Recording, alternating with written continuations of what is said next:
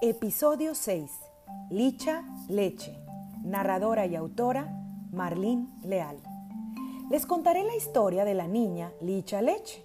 En realidad se llamaba Alicia, pero su mamá de cariño le decía Licha y luego le agregó leche. la niña estaba por cumplir tres años y tenía un problema.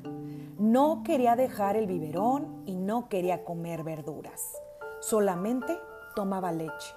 Sus papás, Tomás y Bebas, la llevaron con distintos pediatras, pero ninguno lograba que Alicia consumiera otra cosa. Tomaba leche en la mañana, en la tarde y en la noche. Se despertaba en la madrugada y quería su biberón. Hacía berrinche y decía, quiero mi lechita. Una tarde Licha tomaba siesta y mientras su mami veía la televisión a un lado de ella, ¿cuál fue la sorpresa de la señora cuando comenzó a ver que a su hija le crecía la panza y de pronto, como una fuente, emergía leche de su ombligo. Sus ojos no daban crédito ante tal acontecimiento. La niña despertó y quedó sorprendida al verse. No paraba de brotar ese delicioso líquido blanco que momentáneamente le produjo incertidumbre. Bebas no sabía qué hacer.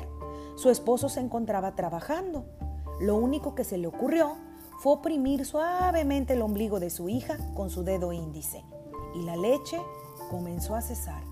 Se había evaporado por completo y la panza de Alicia estaba en su estado habitual.